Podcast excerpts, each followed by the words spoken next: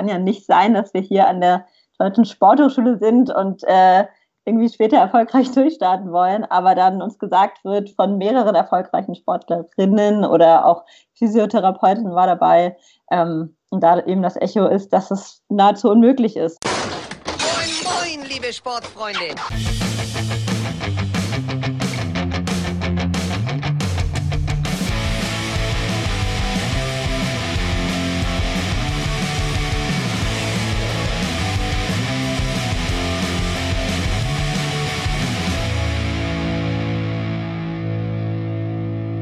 Hallo und herzlich willkommen zu einer neuen Folge Ohrenmus. Ich bin Hanna und sitze heute das erste Mal alleine hier auf Mus Seite. Das ist aber nicht die einzige Besonderheit. Wir stellen nämlich heute auch keinen neuen Sport vor, sondern wir sprechen über das Thema Frauen im Sport. Dafür bin ich aber nicht ganz alleine hier, sondern habe mir zwei Expertinnen eingeladen. Die beiden studieren an der Deutschen Sporthochschule Köln äh, International Sport Development and Politics und setzen sich mit ihrem Blog Fan von dir für Gleichberechtigung im Sport ein. Hier sind Lisa Kalina und Lisa Steffni vom Blog Fan von dir. Hallo Lisa und Lisa. Hallo. Hi. Ähm, wenn ihr den Podcast schon mal gehört habt, dann wisst ihr, dass wir zu Beginn des Podcasts immer drei Behauptungen aufstellen, deren Wahrheitsgehalt unsere Gäste ähm, dann auflösen. Hier ist heute Paul mit den Fake Moves. You are fake news. Go ahead.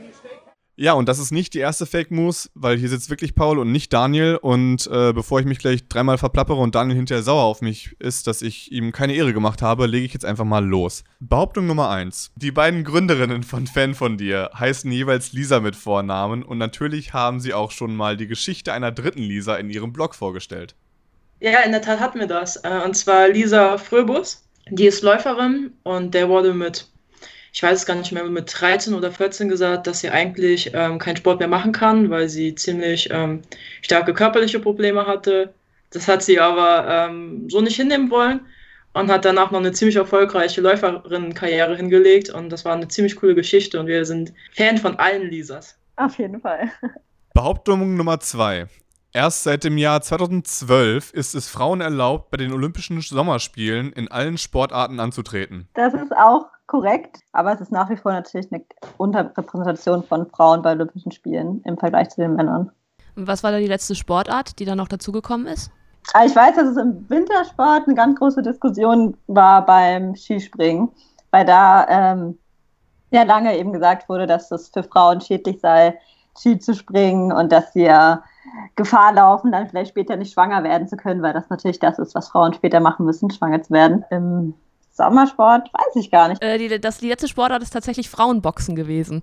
Ja, spannend. Aber es ist ja nach wie vor noch nicht überall gleich. Wenn man zum Beispiel Zehnkampf und Siebenkampf als Beispiel nimmt, da wird Frauen ja auch nicht zugemutet, dass man zehn Sportarten machen kann und ist ja da auch ein bisschen abgespackt alles. Ja, und ich glaube, bei den Olympischen äh, Winterspielen ist auch noch, dürfen Frauen auch noch nicht in allen äh, Disziplinen antreten, tatsächlich genau. bis heute. Ja, also nordische Kombi gibt es zum Beispiel für Frauen auch nicht. Das ist, obwohl es ja Laufen und äh, Skispringen ist, was es beides mittlerweile für Frauen gibt. Das ist noch ein bisschen Arbeit vor uns. Auf jeden Fall. Behauptung Nummer drei.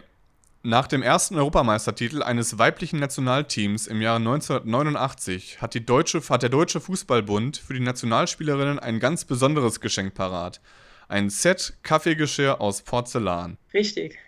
das ist korrekt, ja. Mittlerweile ja. sieht es zum Glück ein bisschen besser aus, aber es ist noch lange nicht da, wo der Frauenfußball sein sollte. Was aber super interessant ist, dass das immer gerne als Geschichte genommen wird, was aber immer so unter den Tisch gekehrt wird, ist ja ähm, die Geschichte, die dieses Jahr durch den Film Das Wunder von Taipei aufkam. Und zwar, dass ähm, Deutschland das erste Mal Weltmeister wurde und der DFB es nicht anerkannt hat weil der DFB keine Frauennationalmannschaft stellen wollte. Und dann wurde der damalige deutsche Meister Bergisch Gladbach einfach zur Weltmeisterschaft geschickt, weil die gesagt haben, wir würden es super gerne machen. Ja, und die wurden dann tatsächlich Weltmeister. Und bis heute ist das so ein bisschen Streitpunkt vom DFB, dass sie es gar nicht richtig anerkennen und dass sie auch den Spielerinnen, die super viel geleistet haben für den Frauenfußball damals, eben nicht nur auf äh, internationaler, sondern auch auf nationaler Ebene ähm, nicht den nötigen Respekt erweisen. Und da gab es eben, letztes Jahr, glaube ich, kam der Film raus. Ja. Äh, können wir nur empfehlen, ist super spannend, was die ähm, Fußballerinnen von damals erzählen. Das ist ja richtig krass. Also ich habe das, den nicht gesehen, ich habe da auch überhaupt nicht von gehört. Ähm, wann war das denn, dass sie da Weltmeisterinnen geworden sind? 84, ähm, glaube ich. Aber Lisa okay. schaut gerade nochmal nach. Also ich wusste Ein- halt, dass 81. Ja? Ah, ja, ein- 81, okay. Ja. Ich wusste, dass halt Frauenfußball ja lange von Seiten des DFBs ähm, verboten war. Eben auch, weil es die Gebärfähigkeit, das ist ja so ein häufiges Argument anscheinend, äh, Ja, ja. beeinflussen würde. ähm, genau, aber das war ja, glaube ich, bis 1970 und äh, krass, dass es dann noch so lange gedauert hat, bis es dann ein offizielles äh, Nationalteam gab. Ja, Ja. ja. Es gibt auch, also es gibt es heutzutage immer noch, aber damals war auch dann immer die Frage, wie Frauen denn überhaupt den Ball stoppen würden. Mit der Brust würde das ja nicht funktionieren, weil das ja wehtun würde. Und auch wenn sie zu schnell laufen, dann könnte ja auch, können ja auch bestimmte Körperregionen ähm, Schaden nachträglich davonziehen. Und das sollte man ja bitte unterlassen, weil die Frauen ja später die dreckigen Trikots der Männer waschen sollen und sie nicht selber dreckig machen. Also da gibt es sehr, sehr schöne Kommentare aus der damaligen Zeit. Und da äh, kann man nur den Kopf schütteln oder eben einen Blog gründen. Ja, drei Behauptungen, drei Wahrheiten. Kaum ist Daniel mal nicht da, hagelt es hier nur noch Fakten. Vielen Dank, Lisa und Lisa, für die Aufklärung. Das waren die Fake Moves mit Paul. Ja, ähm, sehr cool. Dann kommen wir doch auch gerade direkt mal dazu, wie ihr euren Blog gegründet habt. Ihr habt den, glaube ich, jetzt schon seit anderthalb Jahren ungefähr. Genau, April letzten Jahres, ja. Erzählt dort die Sportgeschichte von Frauen. Wie seid ihr auf die Idee gekommen? Also was war der Anlass und wie, welches Ziel verfolgt ihr? Ähm, Anlass war, dass wir beide an der Sporthochschule in Köln studieren nach wie vor und an einem Karrieretag teilgenommen haben, wo es auch ein Seminar zum Thema Frauen im Berufsfeld Sport gab und wir uns da aus Interesse angemeldet haben und schauen wollten, wie es andere Frauen im Berufsfeld Sport eben bislang geschafft haben, erfolgreich zu sein, weil wir uns da eben auch in dem Themenfeld bewegen wollen. Und dann war aber der Tenor sehr schnell, dass es unfassbar schwierig ist, als Frau beruflich erfolgreich im Sport zu sein, wenn man nicht vorher Profisportlerin war. Und dass es auch sonst eben nur durch Netzwerken geht und es bestimmte Sportarten gibt, wie vor allem Fußball, wo es nahezu unmöglich ist, eben als Frau erfolgreich zu sein. Und dann ist halt schnell so eine Stimmung aufgekommen, in der ähm, die vier Rednerinnen vorne am Pult sich auch immer mehr unterstützt haben und wir irgendwann da saßen und dachten, okay, das kann ja nicht sein, dass wir hier an der Deutschen Sporthochschule sind und äh, irgendwie später erfolgreich durchstarten wollen, aber dann uns gesagt wird von mehreren erfolgreichen Sportlerinnen oder auch Physiotherapeuten war dabei, ähm, und da eben das Echo ist, dass es nahezu unmöglich ist. Und dann haben wir uns gesagt, das kann ja nicht sein und wie können wir dagegen vorgehen und wie können wir es schaffen, dass ähm, vor allem Frauen, die im Sport entweder erfolgreich sind oder auch einfach nur ihrem Hobby nachgehen wollen und da ihre persönlichen Erfolge feiern, wie können wir es da irgendwie ermöglichen, dass es da mehr Netzwerk gibt, dass es einen Austausch gibt, aber dass es eben auch eine Plattform gibt, auf der sie ihre Geschichte dann erzählen können. Und äh, so ist die Idee irgendwie langsam entstanden. Ja, genau. Es war uns halt auch einfach zu pauschal zu sagen, ja, als Frau im Fußball hast du gar keine Chance. Weil es gibt halt auch Positivbeispiele und das ist auch was, worauf wir uns konzentrieren wollten, weil wir das Gefühl haben, es wird sehr oft ähm, schwarz-weiß gemalt. Entweder hat man die kompletten Ausnahmefrauen, die eben einen sehr, sehr krassen Lebenslauf haben und durchstarten.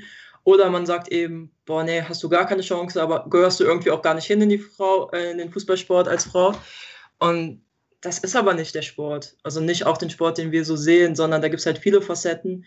Und da wollten wir uns konzentrieren, zu sagen, klar, es gibt auch Probleme und Herausforderungen als äh, Frau im Sport, aber es gibt halt auch wahnsinnig viele tolle Chancen und ähm, wollten ebenso auch ein bisschen Vorbilder schaffen, aber nicht nur diese überhöhten Vorbilder, sondern auch Vorbilder so wie du und ich, die einfach auch aus Spaß und der Freude Sport machen. Und manchmal braucht man eben auch nur so die Ermutigung, weil man sich da vielleicht viel besser mit identifizieren kann. Mhm.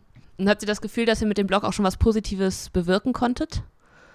Was ist so euer Zwischenfazit? Was ich jetzt sehr, sehr cool fand, wir machen, wir hatten es vorher schon mal ein bisschen, aber jetzt nochmal verstärkt, äh, viel mit Parasportlerinnen. Mhm. Und da haben wir sehr, sehr viel positives Feedback bekommen, dass die Sportlerinnen froh sind, dass wir auf sie zugekommen sind, dass sie ähm, die Chance haben, ihre Geschichte zu erzählen, weil sie ganz oft eben die Möglichkeit nicht haben, also nicht nur als ähm, Sportlerin, sondern der Parasport überhaupt. Und dass sie es sehr cool finden, dass wir ihnen eine Bühne bieten. Oder letztes Mal hat mir noch ähm, eine Sportlerin geschrieben, dass sie sich hingesetzt hat und den Blogbeitrag geschrieben hat und nochmal an ihr Vergangenheits-Ich gedacht hat. Und dass ihr dann nochmal aufgefallen ist, dass ihr, ähm, wie stark sie sich verbessert hat zu damals. Und das ist halt für uns auch schon so ein kleiner Erfolg, weil man sich einfach mal hinsetzt und sagt so, hey, ich bin schon weit gekommen. Also klar wäre es uns am liebsten, wenn wir irgendwie auf großer Bühne große Veränderungen ähm, bringen könnten, aber wenn es jeder Einzelne irgendwie dadurch besser geht, ist es halt auch schon ziemlich cool für uns. Genau, also wir merken eben zum einen bei den Sportlerinnen, dass sie die Chance gerne nutzen, ihre Geschichte zu erzählen, aber für uns ermöglichen sich dadurch natürlich jetzt auch beispielsweise durch den Podcast heute oder auch durch andere Netzwerke irgendwie neue Eindrücke und äh, neue Menschen in der Sportwelt, nicht nur Frauen, auch Männer, die bei dem Thema total offen sind und affin, da gewisse Strukturen zu verändern, die einfach auch äh, und Unterrepräsentation und Chancenungleichheit bedingen im Sport. Und da haben wir jetzt auch schon sehr viele Möglichkeiten gehabt und äh, sind Kooperationen eingegangen und haben auch im letzten Jahr schon viele äh, neue Leute einfach kennengelernt, die es die wir so durchs reine Studium, sage ich mal, oder auch später in der Arbeitswelt vielleicht nicht kennengelernt haben. Und wir haben auch die Erfahrung gemacht, dass eben auch viele Frauen im Sport oder viele Mädchen ähm, ja erstmal so einen kleinen Stepstone brauchen, um ihre Geschichte zu erzählen. Also wenn du dann Jungs hast, die Regionalliga spielen, dann denken sie sind die größten teilweise. Und bei Mädchen, wenn du dann siehst, was sie schon erreicht haben, ähm, fehlt manchmal so ein bisschen so der Zug dazu, sich zu trauen, das zu erzählen. Ja. Also mir ging es äh, tatsächlich genauso. Ich habe ja auch einen Blog-Eintrag ähm, geschrieben für euch und was, was Lisa S. auch eben meinte, dass ähm, dieses Reflektieren über die eigene Sportgeschichte, das hatte ich auch richtig, richtig krass einfach. So auch nochmal zurückzugucken, warum habe ich mich eigentlich wofür entschieden und was hat mich bewegt und wie habe ich mich vielleicht halt auch verändert, wie bin ich in der Zeit auch selbstbewusster geworden, ähm, war ein ganz großer, großer Aspekt und warum ich halt auch diesen Blog-Eintrag ähm, so gerne geschrieben habe. Thema Selbstbewusstsein. Gerade in, in männerdominierten Sportarten hat mir persönlich häufig das Selbstbewusstsein gefehlt, so in meiner Sportgeschichte. Also so, keine Ahnung, bei Unikursen, da ich so dachte, ich kann ja mal wieder Fußball spielen. Da habe ich halt immer ewig geguckt, ist es gemischtgeschlechtlich? Darf ich da als Frau überhaupt hin? Bin ich da willkommen oder will mich dann da niemand? Auch beim gemischtgeschlechtlichen Sport Quidditch jetzt denke ich immer so, boah, wenn ich den Ball nicht fange, dann bin ich das Mädchen, was den Ball nicht fangen kann. So. Hattet ihr in eurer Sportkarriere auch solche Momente, wo ihr mit Selbstzweifeln Zweifeln zu kämpfen hattet? Also ich glaube, das ist schon auch sportartbedingt. Ich kenne das aus dem Handball, dass es auch viel im Unisport oder im Hochschulsport eben geschlechtergemischte Gruppen gibt, was aber halt schwierig wird, je körperbetonter der Sport auch einfach wird. Und dann bist du schnell in der Situation, wie du sagst, okay, wenn ich jetzt äh, frei aus sieben Metern nicht das Tor treffe, wird mir schnell nachgesagt, ach ja, ist ja nur ein Mädchen. Oder wenn dann solche Regeln wie Mädchentore zehn doppelt ins Spiel kommen und dann gefühlt noch mehr Druck auf einem lastet, obwohl ja genau das eben nicht der Fall sein sollte, wenn du einmal die Woche Unisport machst, ähm, sehe ich da schon für mich selber auch große Hürden, die man irgendwie anfangs überwinden muss. Und wenn du dann auch oftmals das einzige Mädchen bist, obwohl es geschlechtergemischt ist, ähm, es ist schon noch irgendwo eine Persönlichkeitsfrage, ob man sich dem wirklich stellen muss und auch stellen will oder sich halt dann doch sagt, obwohl es äh, Geschlechter gemischt ist, äh, suche ich mir eher doch was anderes. Bei mir war es so, dass mein bester Freund in der Grundschule war halt ein Junge und ich habe noch eine Zwillingsschwester und wir waren immer, dass wir mit den Jungs Fußball gespielt haben. Ähm, nach der Schule, dass wir viel mit denen irgendwie draußen gespielt haben und so. Deswegen war es für mich eigentlich lange Zeit gar kein Thema. War ganz gut im Fußball, ich hatte Spaß daran. Ähm, mein Papa ist komplett Fußball verrückt und hat das mit uns als Kind immer gemacht, was glaube ich dann auch viel eben mit der Erziehung zu tun hatte. Ähm, dass das nie so irgendwie war, hm, willst du lieber zum Ballett? Ich glaube, mein Papa hätte die Hände über den Kopf geschlagen, hätte der jedes Wochenende uns in eine äh, Ballettaufführung sich setzen müssen, uns zugucken. Genau, deswegen wurde das für mich erst ein Thema, als ich älter wurde, dass ich mehr Druck gespürt habe, was aber, glaube ich, auch immer viel mit dem Umfeld wirklich zu tun hat. Klar muss man als Mädchen ähm, auch ein gewisses Selbstbewusstsein mitbringen und sagen, hey, ich möchte das gerne. Aber man braucht eben auch, ähm, sagen wir mal, coole Jungs, die sagen, es ist uns voll egal, ob da jetzt ein Junge oder ein Mädchen steht, äh, wir wollen die mit einbeziehen. Eine andere Erfahrung, die ich auch gemacht habe, ähm, so in, meinem, in meiner Sportgeschichte, ist, dass ähm, Jungen häufig sehr viel früher anfangen, Sport zu machen und sehr viel intensiver Sport machen als Mädchen in ihrer Jugend oder in ihrer Kindheit. Gerade in so Ballsportarten, also diesen Sportarten, die man typischerweise Männern zuschreiben würde. Ähm, und deswegen dann auch mit ganz anderen Voraussetzungen halt im Erwachsenenalter Sport treiben können, weil andere Erfahrungen da sind. Ist das nur mein Eindruck oder unterstützt die Statistik das auch? Ja, also ich habe lange Zeit Bambini trainiert im Fußball. Also die sind ja vier bis sechs Jahre und ich habe jetzt keine Statistik, aber aus meiner eigenen Erfahrung kann ich sagen, da waren halt fast nur Jungs. Und wir hatten immer mal wieder Mädchen, die auch durchaus talentiert waren und auch Fußball richtig gemocht haben. Da war aber oftmals das Ding, dass entweder die Kinder selber gemerkt haben, ich bin das einzige Mädchen, finde ich ja nicht ganz so cool und haben dann wieder aufgehört. Oder dass auch die Eltern dann gesehen haben, oder ist nur ein Mädchen, hol es wieder raus und steck's lieber in einen anderen Sport. Was halt schon mal so ein Problem ist, ähm, dass eben teilweise wirklich relativ wenige da waren. Wohingegen ich zum Beispiel ähm, selber als Kind Kampfsport gemacht habe, ich habe Karate gemacht. Da war es ziemlich durchmischt. Da waren wir, glaube ich, relativ gleich viel äh, Mädchen, Jungs. Also letztendlich ist es auch, glaube ich, so, wenn man auf die auf den DOSB hört und da auf die Statistiken geht, dass tatsächlich vor allem äh, in jüngeren Jahren schon bis zu 40 Prozent ähm, der Mädchen und dann später auch Frauen in Vereinen tätig sind. Also da ist die Schere gar nicht so groß. Aber je älter Kinder werden, äh, desto mehr Mädchen gehen auch aus Sportvereinen wieder raus oder versuchen sich nochmal in ähm, Sportarten, in denen sie sich dann doch wohler fühlen oder sicherer fühlen. Das ist ja auch vor allem beim Fußball ein ganz großes Phänomen, ähm, wenn die Kinder noch zusammenspielen können, dass es überhaupt zumindest mittlerweile kaum noch die Frage gestellt wird, ob man zusammen spielt, aber irgendwann kommt es in die C oder schon in der D-Jugend, ähm, findest du nicht mehr genug Mädchen, so war es bei mir auch. Ähm, dann hat der Verein auch keine Strukturen geschaffen, um irgendwie eine Mädchenmannschaft zu ermöglichen und dann musste ich aufhören oder ich musste zumindest den Verein wechseln. Und das sind eben schon strukturelle Probleme im Breitensport, wo ganz klar Frauen- und Mädchensport benachteiligt wird. Und ganz oft ist es halt auch so, dass dann auch der weibliche Ansprechpartner im Verein fehlt. Man hat äh, nicht unbedingt immer eine weibliche Trainerin, sondern dann vielleicht einen Mann, der nicht unbedingt versteht, dass man in manchen Tagen im Monat nicht so fit ist. Das sind halt ganz viele Probleme und wie Lisa ähm, eben schon meinte, dass die Vereine hm, entweder nicht in der Lage sind oder vielleicht oftmals auch gar nicht wollen, dass man da wirklich diese Probleme ähm, angeht, sondern es vielleicht einfach auch so in Kauf nehmen, weil man sich dann lieber auf die starke C-Jugend der Jungs konzentrieren will, anstatt eben sich noch eine zweite ja. Schiene aufzubauen. Ja, bei mir war das damals tatsächlich genauso. Ich habe auch Fußball gespielt in, in meiner Jugend und äh, irgendwann wollte der Verein halt nicht mehr so richtig eine Fußball, Frauenfußballmannschaft haben und dann, ja, waren wir halt weg. Ja.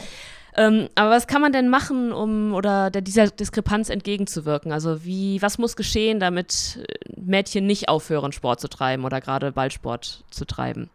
Also ich glaube, es gibt auch schon viele Initiativen und viele Programme, wo eben genau versucht wird, dagegen zu wirken. Es gibt verschiedene Mentoring-Programme, vor allem auch wenn man sich fragt, äh, wer ist die Ansprechperson für junge Mädchen im Sport, dann ist es einfach meist äh, der Trainerstab und der ist in bestimmten Sportarten dann doch männlich geprägt. Also da gibt es schon im Fußball seitens des DFB, aber auch in anderen Sportarten Versuche, eben äh, Frauen zu fördern, Frauen im Ehrenamt zu fördern und da Strukturen zu schaffen, die eben dann auch jungen Mädchen Sicherheit bringen, äh, in dem Verein zu bleiben oder bestimmte Probleme im Sport dann anzusprechen. Ansonsten sehe ich einfach zu viele äh, männliche Strukturen, auch in Vorständen, weil ja dann, nur dann an Probleme angesprochen werden, wenn man selber meist betroffen ist und wenn dann eben da ein Vorstand ist, der äh, männlich geprägt ist, ist es schwierig, solche Themen überhaupt durchzubringen.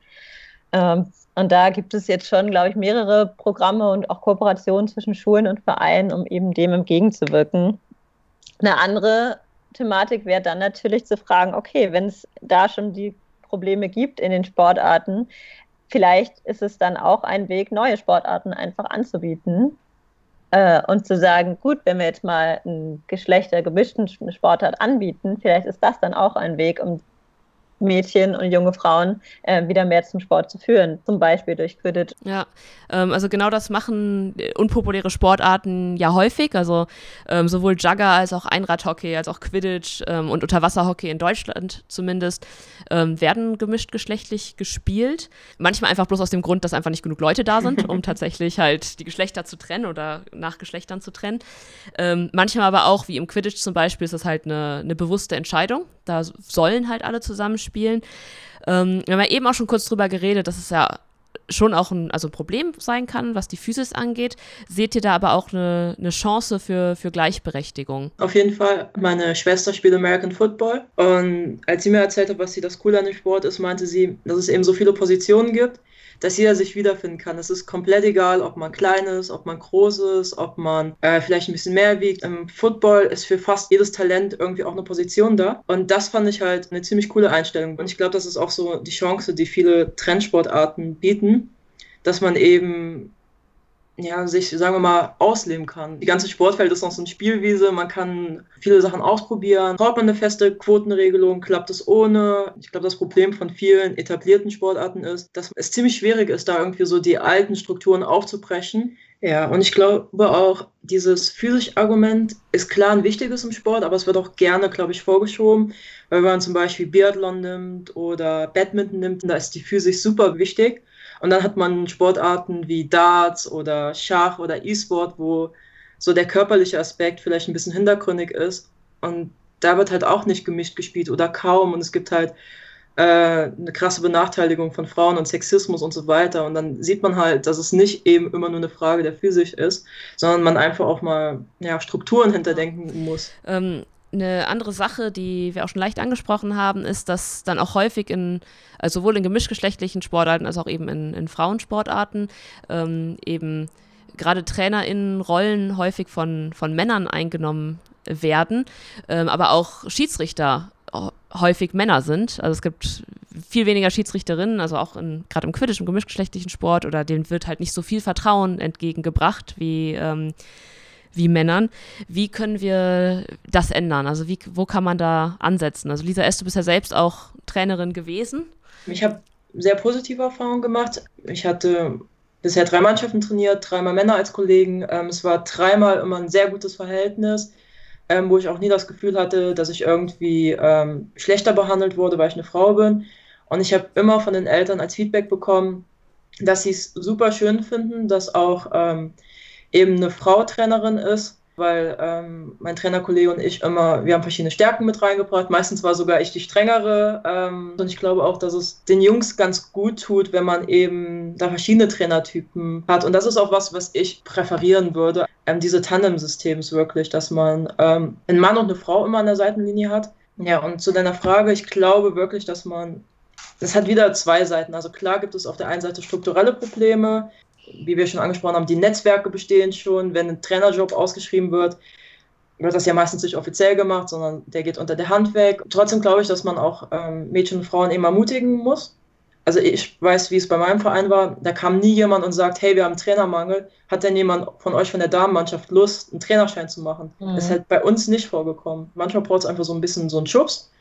Und ich glaube, dann haben ähm, viele Frauen und Mädchen halt auch super viel zu bieten ein gewisses Mindset muss man so oder so mitbringen, unabhängig eben vom Geschlecht. Genau, aber ich glaube, wenn da wirklich mehr ermutigt wird und ähm, auch ein bisschen Geld in die Hand genommen wird und gesagt wird, hey, wir bezahlen euch den Trainerschein, macht das doch mal, kann ich mir auf jeden ja. Fall vorstellen, dass da Potenzial brach liegt, was noch nicht genutzt wird auch einfach nicht so das, das einzige Mädchen zu sein, ne? Also, wenn ja. dann Vorbilder fehlen, man kennt halt niemanden, der es schon gemacht hat und man würde es alleine machen und denkt dann auch, ich komme da auch schon wieder in so eine Männerdomäne. Ich glaube, Vorbilder ähm. schaffen ist da auch das Stichwort. Also zum Glück sind wir mittlerweile so weit, dass es einige wenige ähm, Trainerinnen gibt, Schiedsrichterinnen gibt, die jetzt auch mediale Öffentlichkeit dementsprechend bekommen haben, aber die eben dann schon auch Vorreiterinnen sind, ähm, wo sich dann auch junge Mädchen wiederfinden und sagen, hey, wenn dieser schafft und erste Bundesliga spielen oder pfeifen kann, dann ist sie mein Vorbild und dann möchte ich auch dahin. Und das gab es halt lange Zeit einfach überhaupt nicht. Ja, sehr cool. Jetzt zum Abschluss, wenn ihr euch noch was wünschen könntet für die zukünftige Entwicklung im Frauensport. Ich weiß, weites Feld, aber was wäre so die eine Sache, ähm, die ihr ändern würdet, um weiter Richtung Gleichberechtigung zu gehen?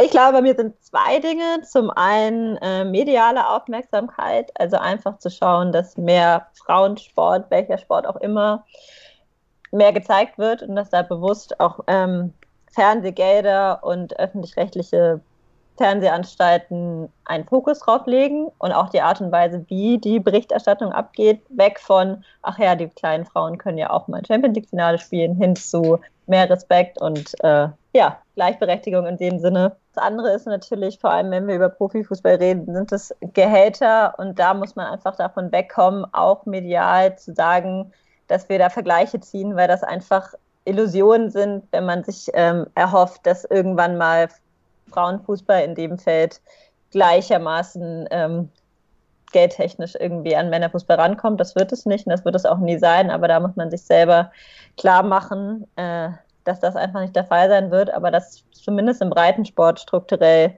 in Amateur und Jugend mehr in Frauen investiert wird. Und das sind auch einfach, glaube ich, realistische Hoffnung, die wir da Ja, bei mir wäre es, man setzt sich ja immer so als Ziel, dass man erwachsener werden muss. Ich glaube, der Sport würde es gut tun, wenn er wieder ein bisschen kindlicher werden würde, wie wir eben jetzt schon angesprochen haben, wo es egal ist, ob man Junge oder Mädchen ist, wo man einfach zusammen auf dem Platz steht, in der Halle ist und spielt um des Spieles wegen. Und das finde ich halt einfach wieder cool, dass wirklich der Sport mehr im Fokus stehen würde und dass man weniger Diskussionen drumherum hat, egal ob es eben bei den Männern um die Kommerzialisierung geht oder wie man Frauen stärken muss, sondern dass wir an dem Punkt kommen, dass wieder alles so gut ist in der Sportwelt, dass es wirklich nur um dieses Spielen geht und das finde ich halt ein ziemlich cooles äh, Endergebnis. Okay. Ähm, bevor wir uns dann jetzt von euch verabschieden, wenn jetzt einige Zuhörerinnen sagen, hey, Fan von dir, das ist doch ein cooles Projekt, das ist ein cooler Blog, wie können die euch unterstützen? Also der einfachste Weg ist, einfach uns zu kontaktieren über unsere Website oder über unsere sozialen Kanäle. Also wir sind auf Instagram und auf Facebook ähm, und einfach auf fanfondir.de gibt es äh, ein Kontaktformular, wo man uns kontaktieren kann. Und wir freuen uns natürlich über jede Sportlerin, Athletin, äh, die Lust hat, äh, uns ihre Geschichte zu erzählen, sodass wir dann die Geschichte weitererzählen können oder auch in jeglicher anderen Kooperation sind wir total offen und freuen uns, wenn wir da irgendwie Netzwerke schaffen können, aufbauen können, unterstützen können. Ja, super. Dann vielen Dank, Lisa und Lisa, dass ihr heute hier wart. Wir haben zu danken. Vielen Dank. Und danke auch an alle Hörer da draußen. Falls ihr mehr Moose in eurem Leben braucht, könnt ihr das finden unter moosmagazin.de. Da sind alle Artikel, die wir schreiben. Oder auch auf Instagram und Facebook unter Magazin des unpopulären Sports. Zudem haben wir auch ein Patreon, falls irgendwer ein bisschen Kohle locker hat und uns finanziell unterstützen möchte. Alle Infos dazu gibt's auf patreon.com slash moosmagazin. Tschüss!